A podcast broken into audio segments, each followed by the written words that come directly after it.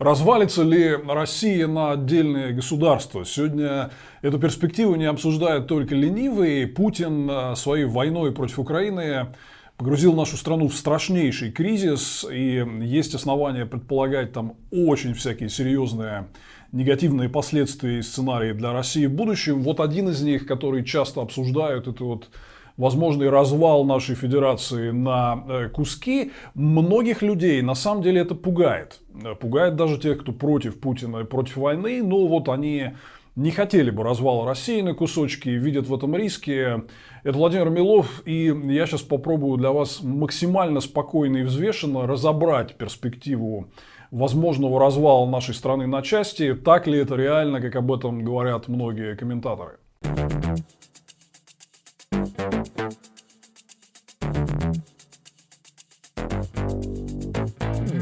Итак, вот мы э, сейчас проанализируем перспективу распада Российской Федерации по просто нескольким конкретным критериям. Вообще я хочу сказать, что когда эту тему анализируют, то ну, просто очень так легковесно экстраполируют вот опыт распада на э, куски Советского Союза. И здесь вот я хотел начать с того, что Россия это не СССР, и ситуация здесь совершенно разная, вот чем та э, диспозиция, которая предшествовало распаду э, Советского Союза. Мы, кстати, здесь с вами говорили о причинах распада СССР на отдельные государства. И вот в целом пересмотрите наш э, цикл о последних годах жизни Советского Союза. Ну и там была отдельная серия, которая называлась «Тюрьма народов», про то, как все эти центробежные тенденции начались в национальных республиках, они требовали независимости, отделения, и СССР в итоге развалился.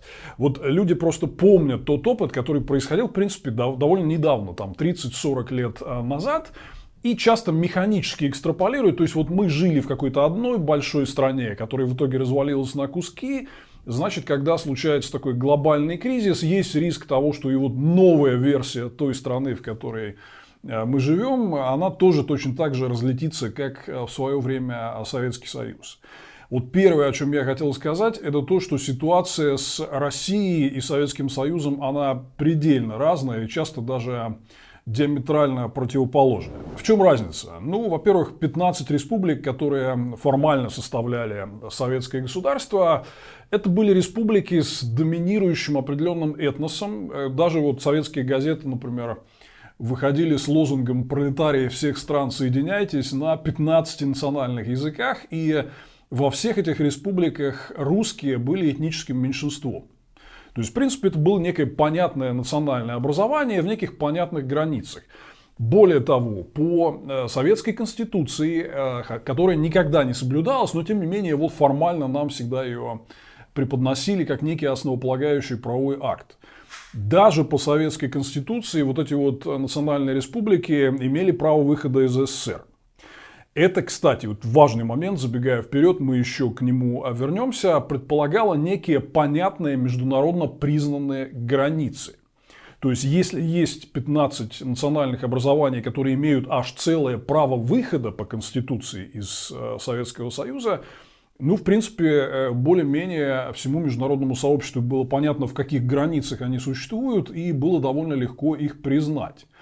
Более того, там, э, например, были республики Прибалтии, которые позже стали а, независимыми странами Балтии, а их э, вхождение в состав СССР не признавалось очень многими странами мира, например, демократическими государствами Запада, которые вот э, начиная с 40-х годов не признавали советскую оккупацию Балтии и считали, что эти государства на самом деле имеют право на независимость, и она должна быть восстановлена. Более того, вот такой интересный а, момент, о котором я выяснил, многие не знают, когда мы вот разговаривали об этой теме а, возможного распада России и аналогиями с бывшим СССР. Это вот я выяснил, что многие люди не в курсе, что, например, украинская и белорусская союзные социалистические республики в составе СССР на самом деле имели отдельные места в ООН были членами ООН с ограниченным суверенитетом, вот сидели там, у них было кресло, они голосовали и так далее. То есть, фактически, вот э, мы получаем э, ситуацию, когда значительная часть республик бывшего СССР, она имела хотя бы ограниченную, но международную э, субъектность. Более того, вот мы рассказывали вам в цикле о Советском Союзе, что Многие из бывших союзных республик СССР имели в прошлом опыт собственной государственности, который они, по сути дела, стремились восстановить. И, например, а, страны Балтии были независимыми государствами довольно долго, после Первой мировой войны до советской оккупации в 40-е годы. Таким образом, вот в принципе это прошло, по сути дела, чуть более 40 лет после того, как СССР их оккупирован, там были живы многие люди, которые еще помнили времена независимости. Ну и еще до того, как был в 22 году учрежден а, Советский Союз, огнем и мечом завоеванной Красной Армией, вот существовали первые версии этих независимых государств, например, э, такие как э, Грузинская Демократическая Республика или Первая Республика Армения или Белорусская Народная Республика. То есть, грубо говоря, когда разваливался СССР, были два условия. Первое. 15 республик, э, в общем-то, были достаточно понятными образованиями, где доминировали соответствующие этносы. И второе, у них была и международная, и внутренняя субъектность. То есть и в мире они имели какое-то ограниченное признание, и даже по советской конституции имели право выхода. Ну, здесь ничего этого мы не видим. Первое, что вот никакой международной субъектности ни у каких э, регионов России, по сути дела, нет. И более того, здесь, э, на мой взгляд, еще более важная история э, состоит в том, что национальный состав подавляющего большинства регионов России, он совсем другой, чем вот та ситуация, с которой мы сталкивались в конце 80-х годов. Все-таки Россия в значительной степени населена преимущественно людьми русской национальности.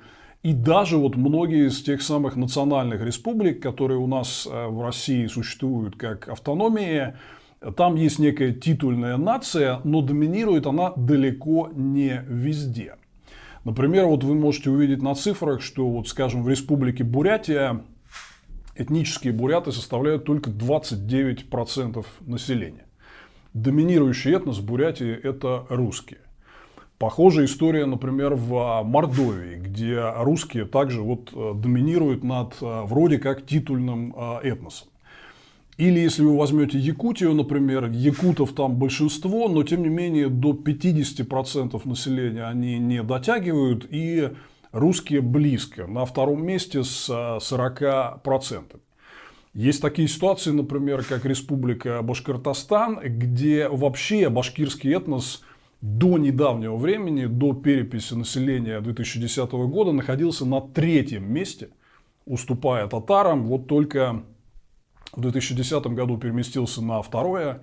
В Башкирии всего 30% башкир, 36% а, наиболее многочисленный этнос, 36% а, это русские, в столице Башкирии, городе Уфе, а ситуация еще более кардинальная.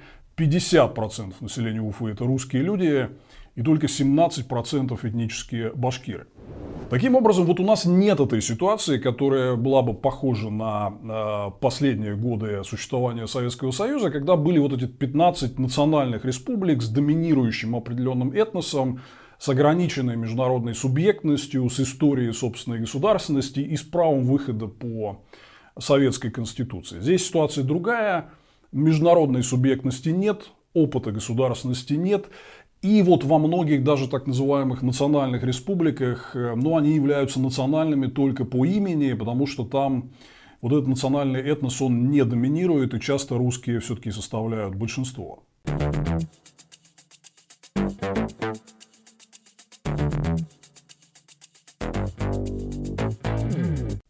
Ну, есть, безусловно, и исключения. И вы, конечно, первым делом вспомните про Северный Кавказ. Республики Северного Кавказа действительно преимущественно населены вот нерусскими этносами. И вроде как вот очень часто обсуждается, что э, на Северном Кавказе может возникнуть запрос на отделение от России.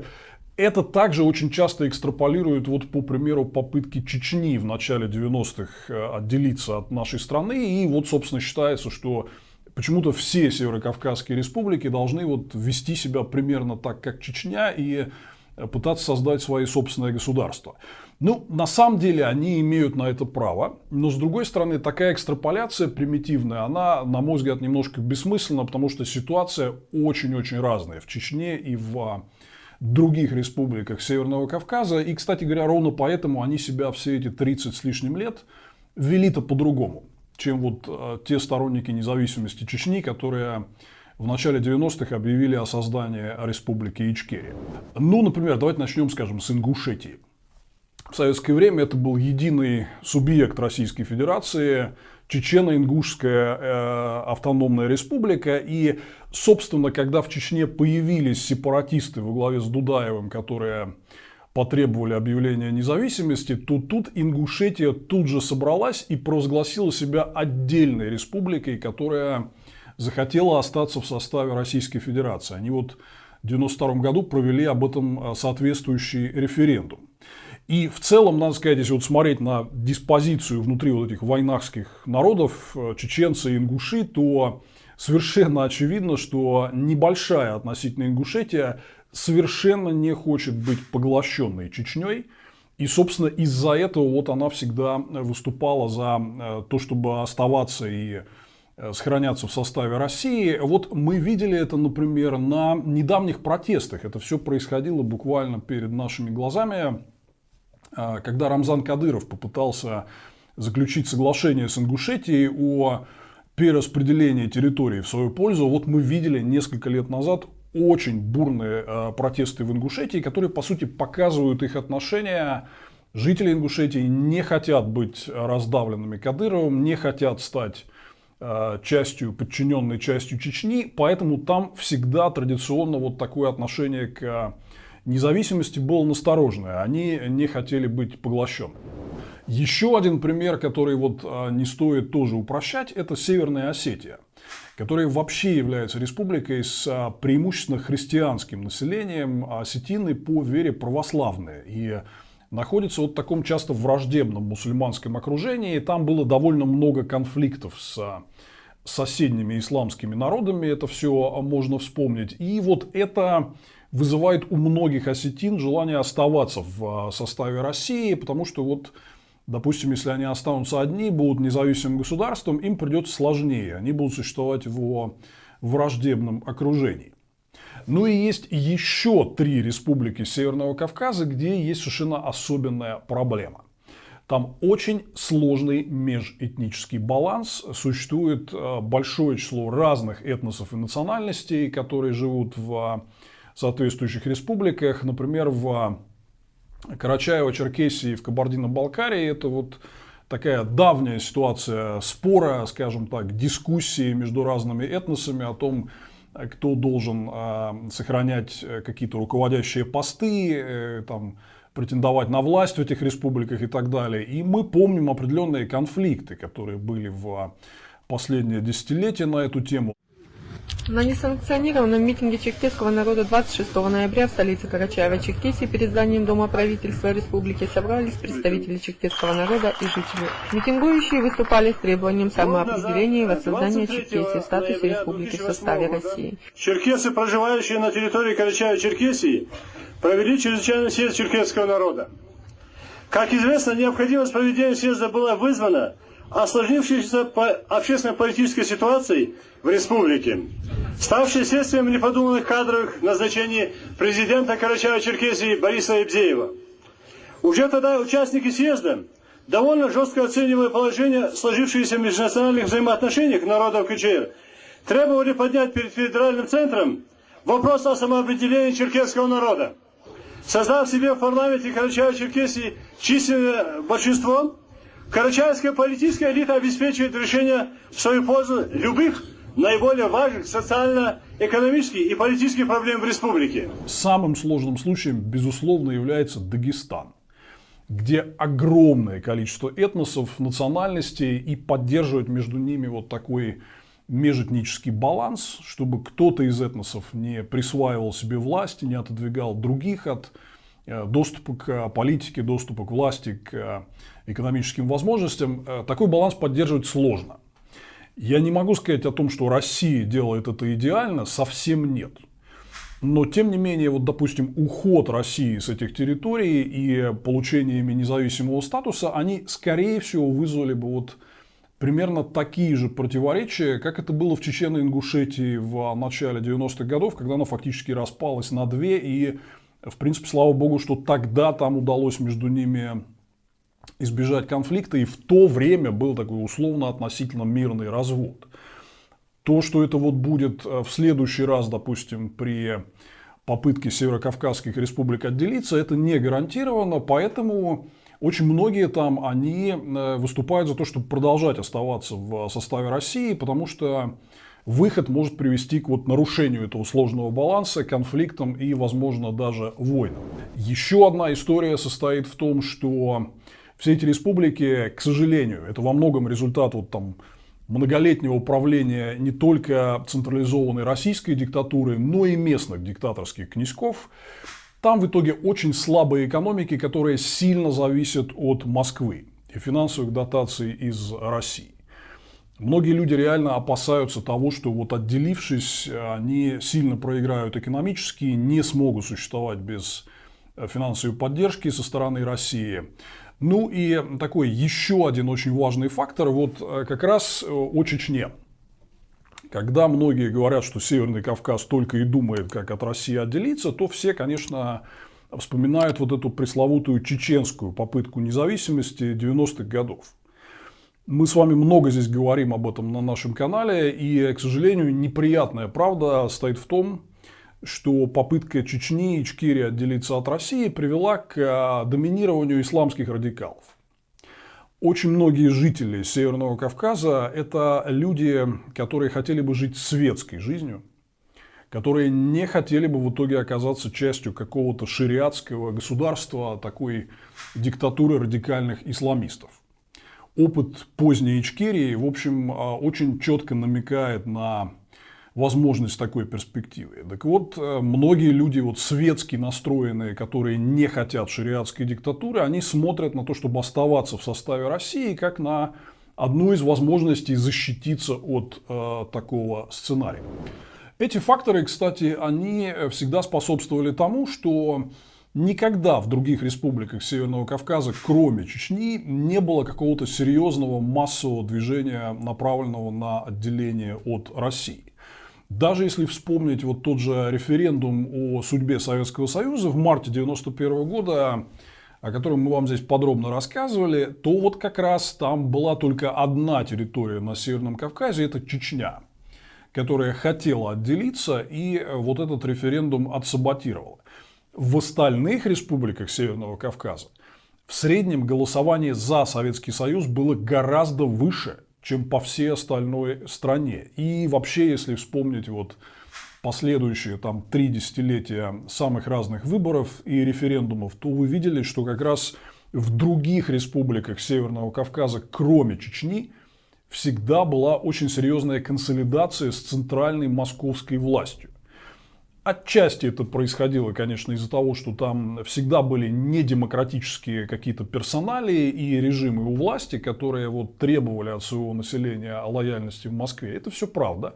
Но с другой стороны, мы видим, что там есть объективные факторы, которые препятствуют вот этому движению на такое легкое отделение, обособление и независимость. Ну и в целом видно, что вот э, в других республиках Северного Кавказа, кроме Чечни, какого-то большого сепаратистского движения за эти несколько десятилетий так и не возникло.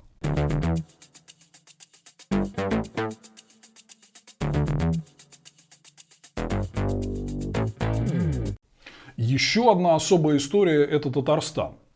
В Татарстане действительно титульный этнос э, находится в большинстве, и когда вот, э, собственно, у нас был парад суверенитетов а, в момент распада Советского Союза, когда Россия только стала независимым государством, ну, было много разговоров о том, что Татарстан может также попытаться отделиться, как и Чечня. Многие в Москве этого опасались.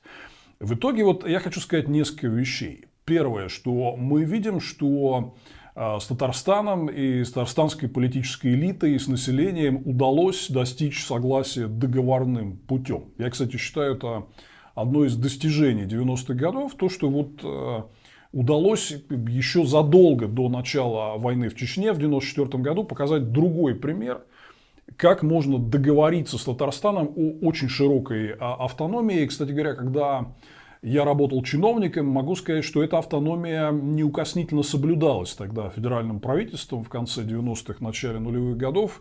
нам не разрешали вмешиваться, например, в работу энергорынка Татарстана, говорили, что это совершенно обособленная история. Ну и в целом вы можете отголоски этой серьезной автономии увидеть и до сих пор.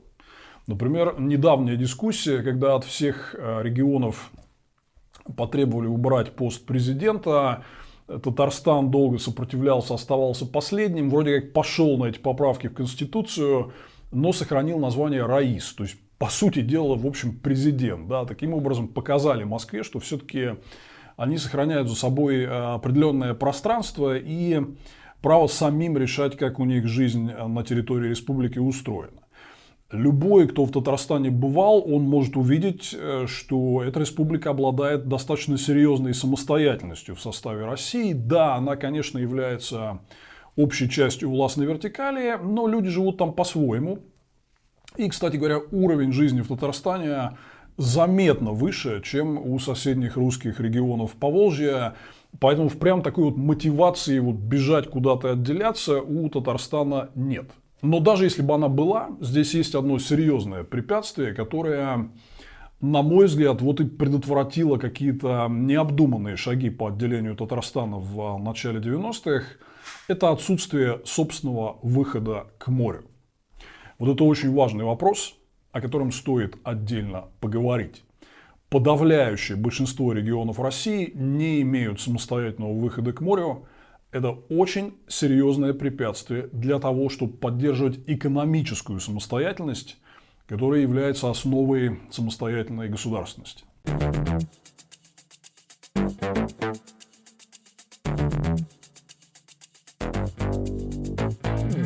Вот внимание, это очень важный фактор. Отсутствие выхода к морю.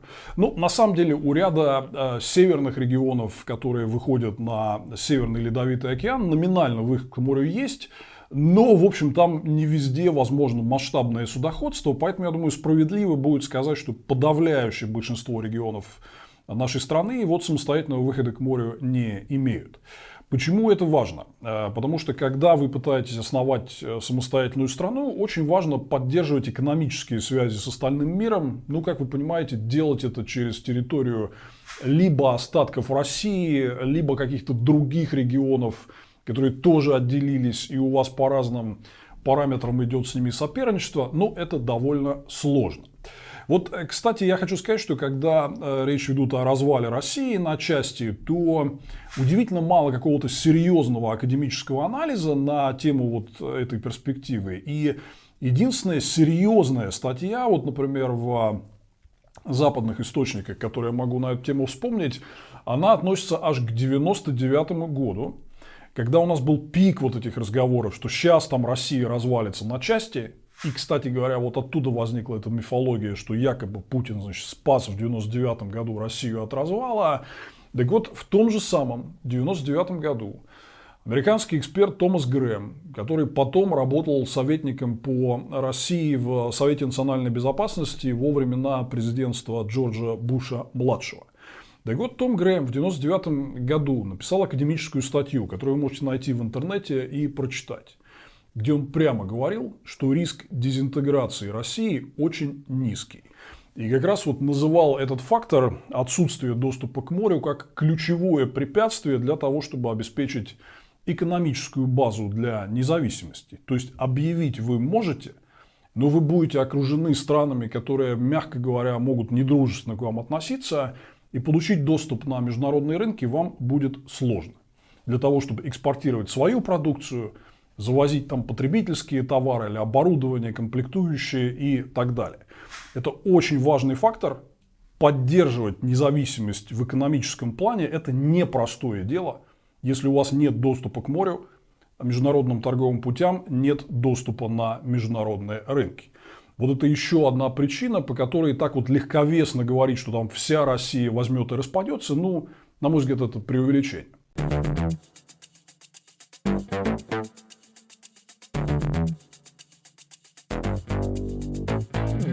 И вот э, с этим связана еще одна проблема. В отличие от бывших советских республик, у российских регионов нету международно признанных границ. То есть вообще. Еще раз повторю, что во времена СССР э, республики существовали все-таки с ограниченной международной субъектностью. Страны Балтии там многие не признавали частью СССР, Украина и Беларусь сидели в ООН там, и так далее. Да? И так или иначе, поскольку э, все-таки СССР был построен на взаимодействии вот этих национальных республик, то границы между ними были более понятны.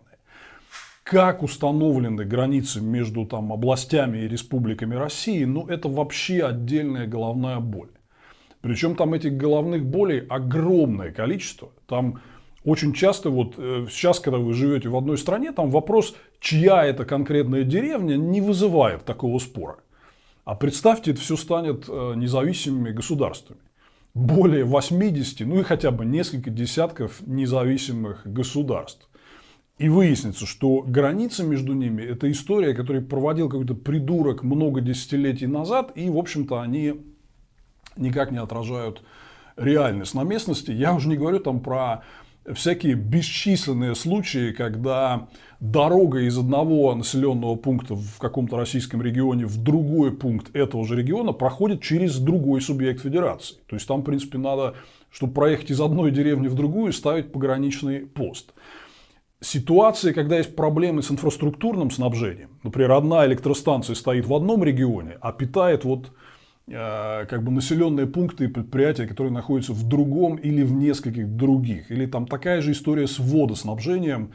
Мы можем, например, посмотреть, какие адские споры идут сейчас между государствами Центральной Азии по поводу вот доступа к гидроэнергии, к водным ресурсам и так далее. То есть там будет такое количество головной боли, которые вот я совершенно не уверен, что какие-то отдельные э, области и республики просто захотят на себя брать.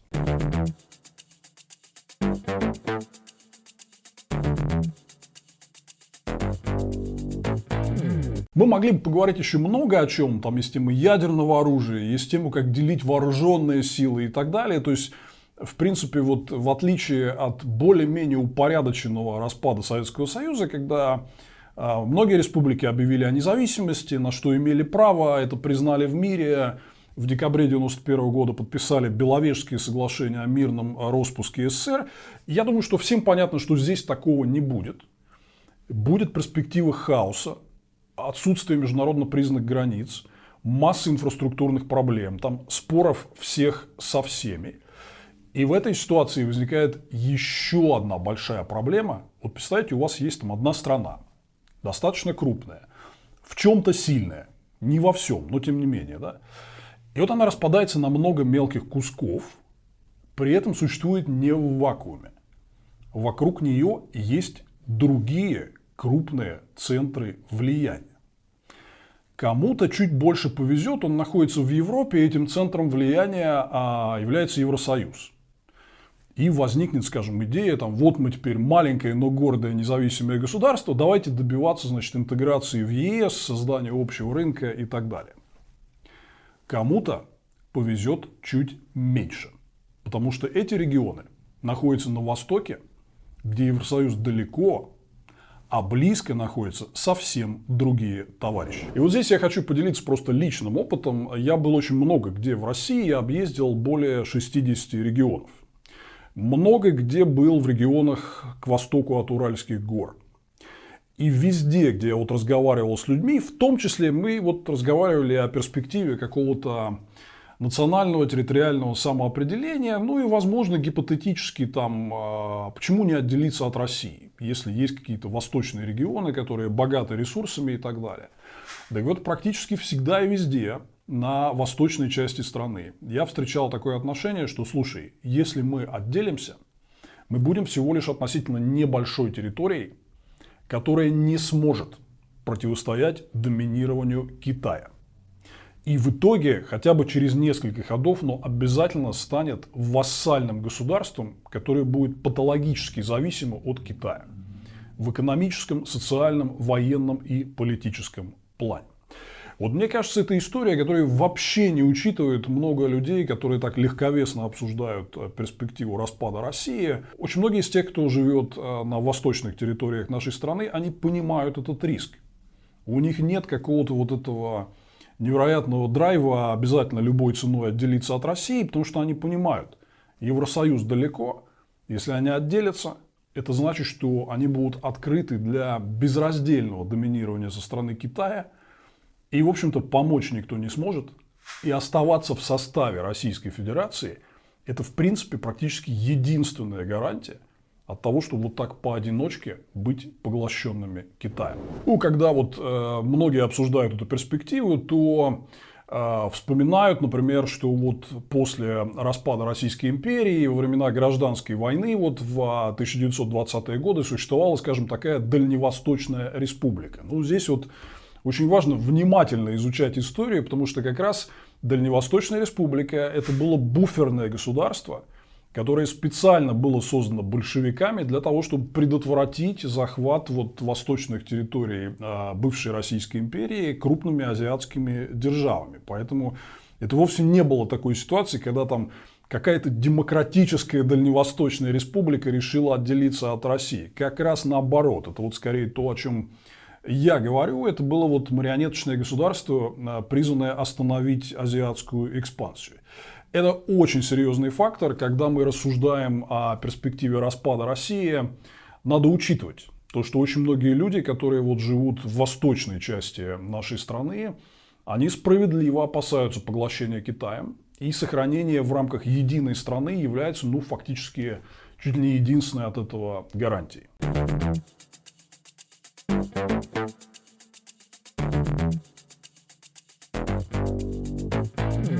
Давайте подведем определенные выводы. Честно вам скажу, что я уже устал слушать вот эти легковесные рассуждения о том, что Россия там завтра развалится, что ее надо там расчленить на части. Она не расчленяется так просто. Я думаю, вы уже поняли, что аналогии с э, Советским Союзом, они абсолютно натянуты. Ситуация принципиально другая. Да, в России есть нерусские этнические меньшинства, и они имеют абсолютное право и сегодня справедливо заявляют о большей автономии, большем самоопределении, большей федерализации и больших правах. И в том числе уважение к их истории, культуре. И в том числе уважение к их исторической памяти, о российском колониализме, репрессиях, которым сопровождалось установление контроля над вот э, территориями, где они живут. Все это правда, об этом надо говорить. Но говорит ли это о том, что наша страна развалится? Например, я вот э, приводил вам пример статьи Томаса Грэма о том, что риск э, дезинтеграции России на части невелик. Он говорит о том, что, в принципе, единственные территории, про которые имеет смысл говорить хотя бы в гипотетическом ключе, что они могут отделиться, это вот пресловутый Северный Кавказ, мы это все подробно разобрали и, возможно, Калининградская область, которая имеет и исторические, и экономические, и логистические связи с Европой. Это совершенно не значит, что они прям побегут отделяться от России, но тем не менее, вот э, Том Грэм считает, что для остальных просто перспектива отделения она вообще не просматривается, а здесь, ну, теоретически этот вопрос там можно обсуждать и анализировать. Но Северный Кавказ и Калининград, вот даже если это все представить, это всего 1% территории России. Согласитесь, что даже их отделение, в общем-то, никаким развалом большой территории и не пахнет. Ну и там много всяких разных проблем. Отсутствие международной субъектности, признанных границ, инфраструктурная и территориальная переплетенность. Много еще чего. И главный фактор, о котором я говорил, мне кажется, на этом можно было бы завершить дискуссию, что большая часть регионов России на Дальнем Востоке, в Сибири, на Урале – я думаю, там, э, вы понимаете, присутствует очень серьезное и справедливое опасение, что вот любое отделение от России приведет к доминированию Китая. Слишком высокая гравитация Китая вот в этой части света, слишком далеко Евросоюз. Слишком много причин сохраняться в составе Российской Федерации. Этих причин довольно много и даже вот у э, этнически компактно населенных регионов, таких как Северокавказский, я вам о них говорил. Там сложный межэтнический баланс, экономическая зависимость э, и так далее. Да? Поэтому нет такого, чтобы в России существовало какое-то массовое движение на распад страны, на разделение России на части. В России есть огромное движение для того, чтобы добиться все-таки того, чтобы сделать нашу страну нормальной, современной, свободной, демократической, мирной страной, пригодной для жизни сосуществующий со всем остальным миром. Я, Владимир Милов, думаю, что все вот эти разговоры о развале, распаде России, даже ее там каком-то принудительном расчленении, это довольно вредное дело. Это пугает многих нормальных россиян, продемократически, антипутински, антивоенно настроенных россиян, которые слушают это все и видят, слушайте, есть какой-то риск. Давайте-ка лучше мы как минимум не будем высовываться, потому что нас вот какие-то внешние враги хотят развалить, как Путин нам рассказывает по телевизору. На мой взгляд, с этой темой надо прощаться.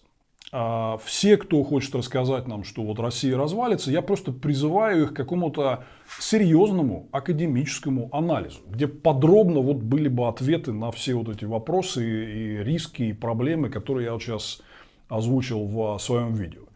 Нет серьезного анализа, ну давайте просто пролистаем эту тему как несерьезную для обсуждения.